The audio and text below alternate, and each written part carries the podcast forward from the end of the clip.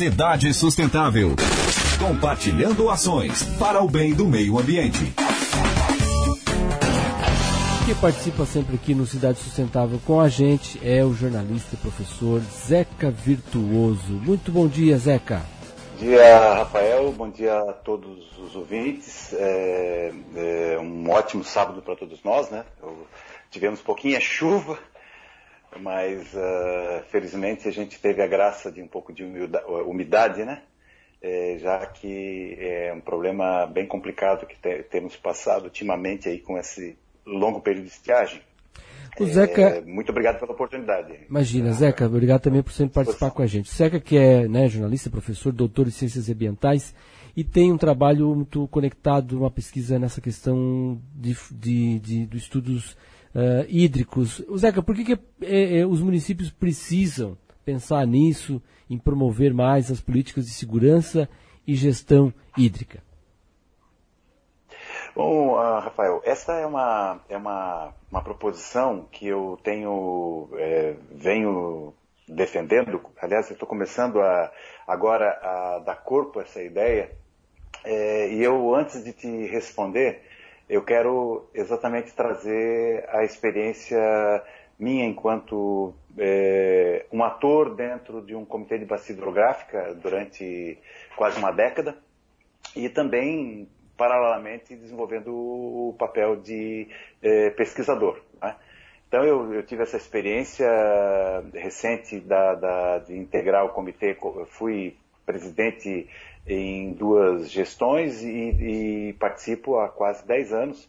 Atualmente eu represento o comitê eh, pela Abadeus, né, que é uma entidade eh, que está inserida dentro do, do, do, do, território da bacia hidrográfica do Rio Uruçanga, e ela tem a atuação na área, é, na área socioambiental fortemente, ali no bairro onde ela está inserida, no Cristo Redentor. E essa minha participação em comitê, ao longo dos anos, me permitiu entender que nós temos uma política nacional de recursos hídricos que é, foi instituída em 1997 e que criou uh, os instrumentos uh, de gestão hídrica para que os, as bacias hidrográficas pudessem ser trabalhadas de modo que a disponibilidade e, e de água em quantidade e qualidade fossem possível para que nós pudéssemos então ter o desenvolvimento do território nas suas múltiplas é, atividades, não é? Então a lei é, foi criada porque nós temos vivemos num país com um grande manancial, cerca de 12, 13% de água doce do mundo, um dos maiores mananciais de água do mundo, mas nós estamos passando situações como essa agora aqui, aqui na região, uh, os municípios, a barragem com água bem abaixo do, do seu nível, né? É, normal e, e, assim, e, claro que ainda tem, não, não, não estamos numa situação crítica para os municípios abastecidos pela barragem, mas temos municípios aqui do lado que estão passando por dificuldades enormes, como Cocal do Sul, eh, Morro da Fumaça, Uruçanga, enfim. Então, eh, nós temos uma política, eh, criaram-se os instrumentos, na esfera ah, federal tem a ANA, a Agência Nacional da Água, temos as diretorias de recursos hídricos nos estados, e temos os comitês instalados nas bacias hidrográficas, como é o caso aqui da região. É o, do, o Comitê da Bacia do Rio Uruçanga, do qual eu faço parte, o Comitê da Bacia do Rio Araranguá, que abarca o território uh, da, de Araranguá, e Tubarão e Complexo Lagunar, aqui nosso vizinho.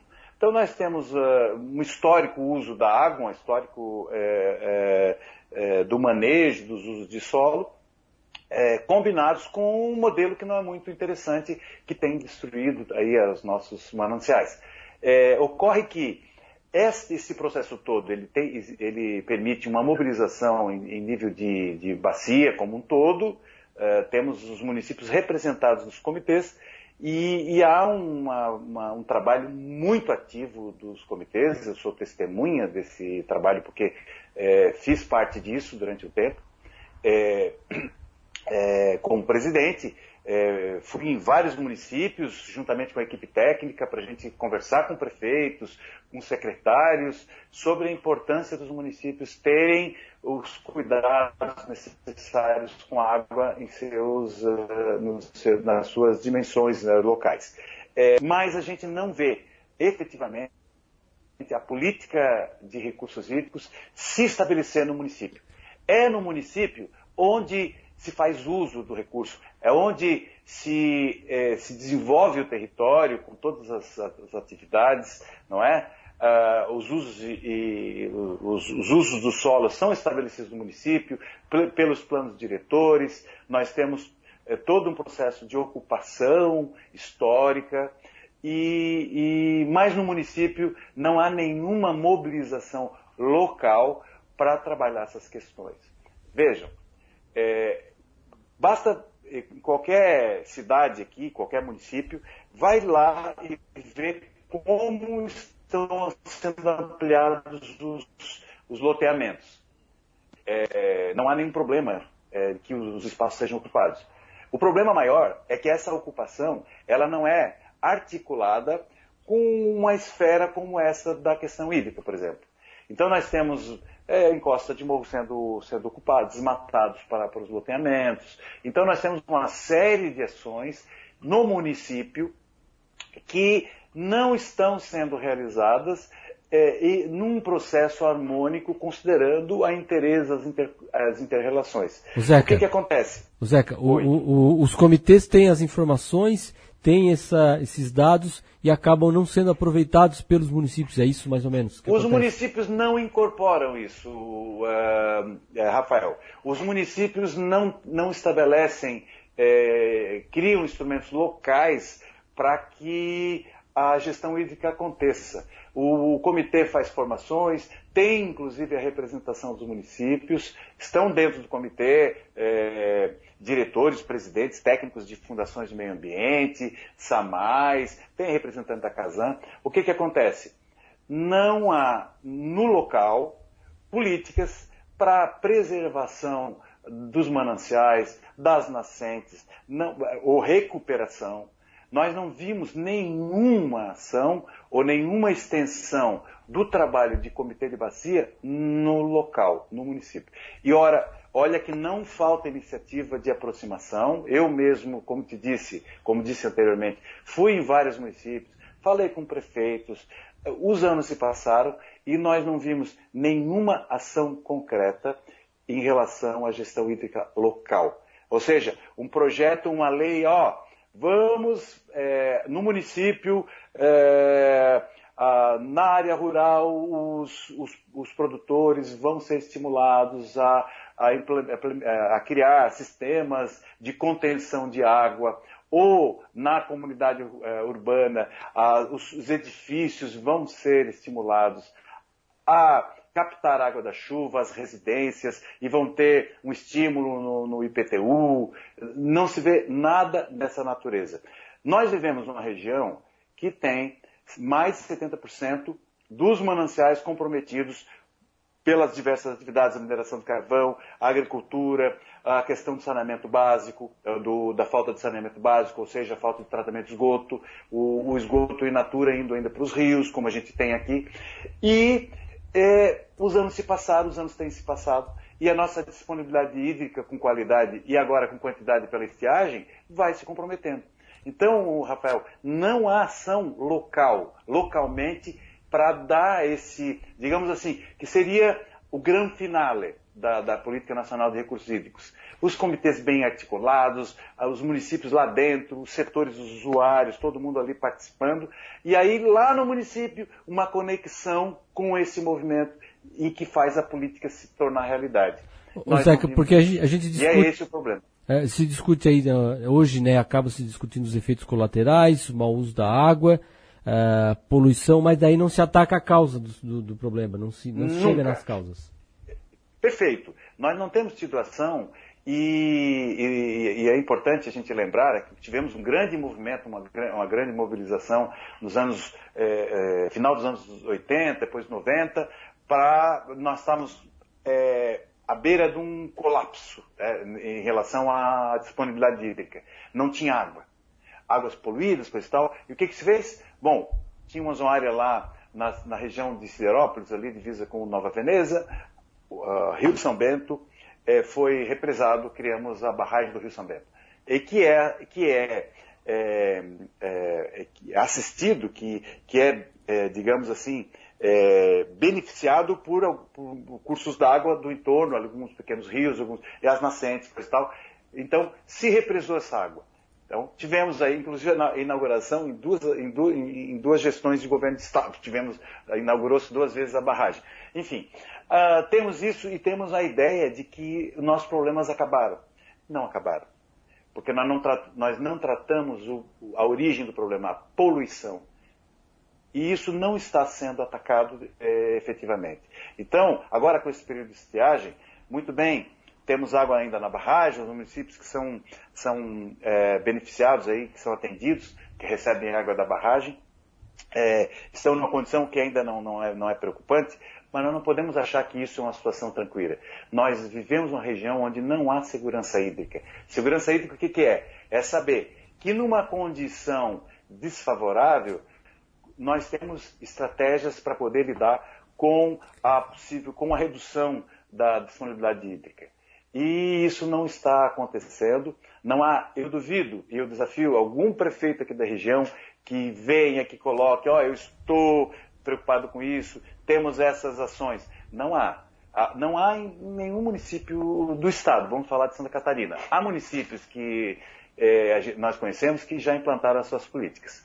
Então, é, Rafael, é, eu digo isso depois de, de, de, trabalhar esses anos todos de comitê, continuo como membro de comitê e, e tenho procurado levar esse tema para o, os próprios comitês. Estou começando a ensaiar um diálogo com isso, porque a minha experiência, a pesquisa de uma tese que eu finalizei no ano passado, deixou claramente é, nítido, deixou claro, redundante para falar da, da, dimensão, da importância da coisa. Realmente nós não temos um, uma ação concreta, é, uma extensão dos trabalhos do comitê que faça o município cuidar dos seus mananciais. Né? Temos aqui. O Zeca. Como é que está. Oi. É, então, a gente hoje nós estamos aí numa estiagem de seis meses já. A uhum. chuva de ontem de hoje ela não vai, não, não é suficiente para amenizar o problema. Mas então, diante desse, desse quadro, a gente percebe que, que o problema não, não é só falta de chuva, né? É muito mais que isso. Não. É esse, é, quando falta chuva, talvez as pessoas percebam, mas o problema não é só falta de chuva. Né? Isso, né? isso, Rafael. É que é, é, estamos agora com essa dificuldade. Existe um comitê de enfrentamento da crise, que contempla aí vários órgãos do Estado, a representação dos comitês por meio do Fórum Estadual. É, então, existe uma discussão agora paliativa para resolver como, por exemplo, a enfrentar, no caso, por exemplo, do Cocal do Sul, a informação que eu tive recente é que a falta d'água ela vai, é, em função da, da, baixa, baixíssima disponibilidade dos reservatórios, haveria uma transposição da barragem para chegar a Cocal do Sul e resolver o problema. É momentâneo, né? paliativo. Então existe essa discussão agora para poder resolver. O que nós notamos e o que a gente é, tem testemunhado é que logo que logo que isso que, que, que volta a chover e volta a normalizar, é, não se faz mais nada é, em termos de, de discussão para que esse problema entre na agenda dos, principalmente na agenda local. Não é? Então, é, nós não temos tido discussão do, da origem do problema e, e, consequentemente, não há uma discussão nos municípios no depois. E uma outra questão também que eu penso que, que esteja desfocada, ou que esteja desfocado, é o papel da, dos, das, dos SAMAIs, né? Que são os serviços que cuidam do, do, do saneamento, da água, da a própria Casan, são órgãos que atuam para os municípios, ou nos municípios, no caso SAMAI, a Casan abrange um, um, grande número de municípios, né? que é um órgão é, vinculado ao Estado, e eles têm um papel de, de cuidar dessas questões, mas é do ponto de vista operacional. Então, a discussão sobre a questão hídrica deveria ser uma discussão que está que comece no gabinete do prefeito, que alcance também as instâncias de um Conselho Municipal de Meio Ambiente, do Conselho Econômico.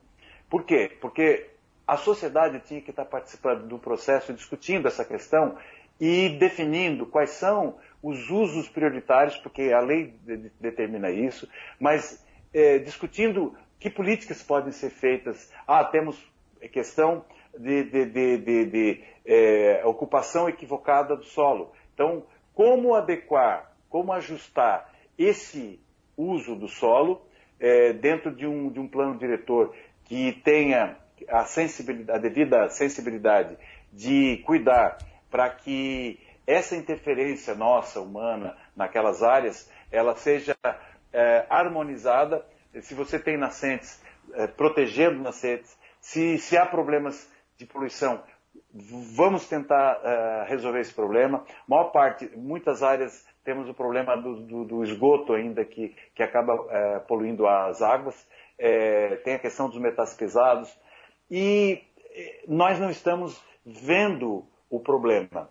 Então, eu vejo que a questão da política hídrica, ela tem como entrave exatamente a relação dela ou a extensão dela no município. É, veja, o Sistema Único de Saúde, que tem lá seus defeitos, mas também tem mostrado a sua importância nesse período agora de pandemia, é, nós temos, um, não é o SUS, o problema não é o SUS, o problema é a questão da gestão, é a má gestão. É, mas, uh, trazendo esse exemplo, você tem na esfera federal uh, o Ministério da Saúde, FUNASA, tal, você vem para o Estado, tem as secretarias de Estado, e a municipalização da saúde, você tem uh, essa conexão e as políticas sanitárias agora são desenvolvidas porque tem um braço uh, do, do, uh, da política pública que inicia lá na esfera federal e que se desenvolve na, nas nossas cidades, nossos municípios. Então, isso faz com que nós tenhamos ações concretas, locais e permanentes, porque você não pode deixar de atender a população sobre o aspecto das urgências, das demandas de saúde pública e saúde coletiva. Isso não se dá no âmbito da água. A água é uma coisa isolada. Pergunte para qualquer representante, qualquer gestor público, é, é, prefeito, é, qual é a importância da água no, no seu município? Quando, é que você coloca isso na agenda do município para discutir, prospectar o desenvolvimento do município, a, as questões econômicas, como é que elas vão estar, estar arranjadas, é, considerando a disponibilidade hídrica local. Não há informações dessa natureza. E não há sequer o interesse disso. E um, e um município que, que é, sabe da importância disso, vai saber a sua realidade. Olha, Criciúma, qual é, é a, realidade, a realidade hídrica atual? Bem, água subterrânea, tem problemas com o histórico de, de mineração de carvão. Então, qual é a nossa, a nossa potencialidade? Quais são os nossos limites? O que, que nós podemos projetar em termos de, de, de, condições de ampliar um parque industrial? Quais são as atividades que podem vir, considerando a nossa disponibilidade hídrica? Então não há esse pensamento, essa concepção, esse entendimento. E logo nós vivemos no enfrentamento do, das crises, porque, uma após a outra, porque entre 2012 e 2013, que tivemos aí a, a, barragem bem lá no, no, quase no limite da sua capacidade, quase no colapso. É, de lá para cá, quais ações nós tivemos em relação a, a, políticas que pudessem ser contempladas, não só a questão da barragem, mas nos municípios, porque Criciúma tem aqui a sua área rural, e Sara tem área rural, e Sara depende de, de um pouco da barragem e um pouco de, de Balneário Rincão. Como é que os municípios estão tratando isso? Cocal do Sul capta água somente dentro do seu município, porque está inserido totalmente no, na bacia. Como é que eles estão fazendo isso? O que, que estão fazendo? Então a gente percebe que não se faz nada. Então esse é um, é um desafio enorme, Rafael, é, que a gente precisa é, levar adiante, talvez com as universidades, aqui a Unesc, a, a, a articulação também da representação da sociedade, para que os municípios comecem a pensar isso de uma forma mais é, é, é, contínua, concreta e, e, efetiva, de modo que é, nós não esperemos, passando por essa fase agora, nós tenhamos uma outra e uma outra e uma outra. E acredito que quanto mais, é, quanto menos se faz alguma coisa, mais a gente vai ter dificuldade de lidar com os novos ciclos de, de estiagem. E não é só isso, Rafael. É isso, Nós é temos isso. momentos também.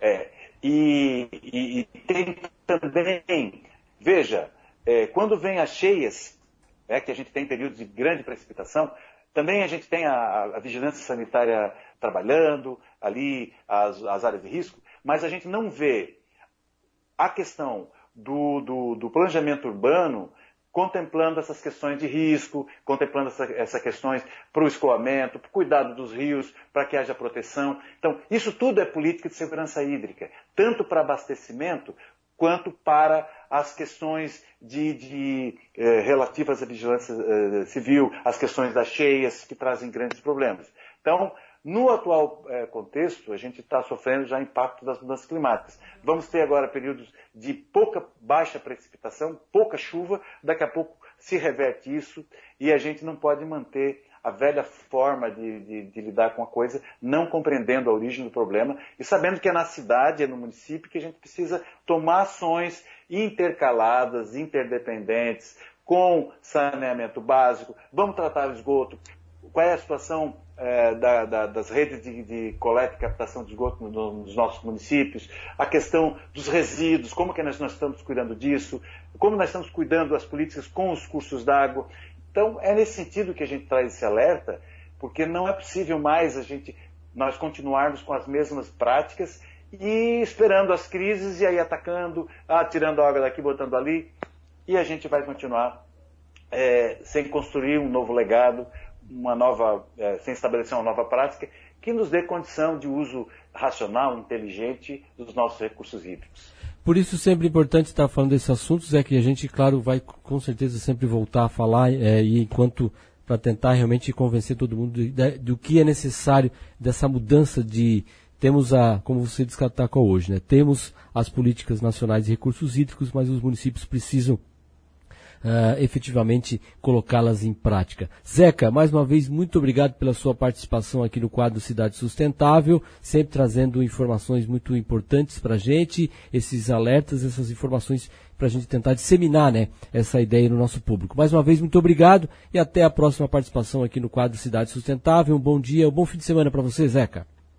Obrigado, Rafael, para ti também, para todos os ouvintes. Obrigado pelo espaço e a gente espera continuar trazendo essa contribuição aí, que afinal de contas nós estudamos para isso, a gente viveu e estudou para poder, é, entendendo a nossa região, entendendo o histórico da nossa região, de poder contribuir e fazer com que, é, de fato, em algum momento a gente possa mudar de, de rumo aí com a nova perspectiva. Muito obrigado, Rafael, um abraço fraterno.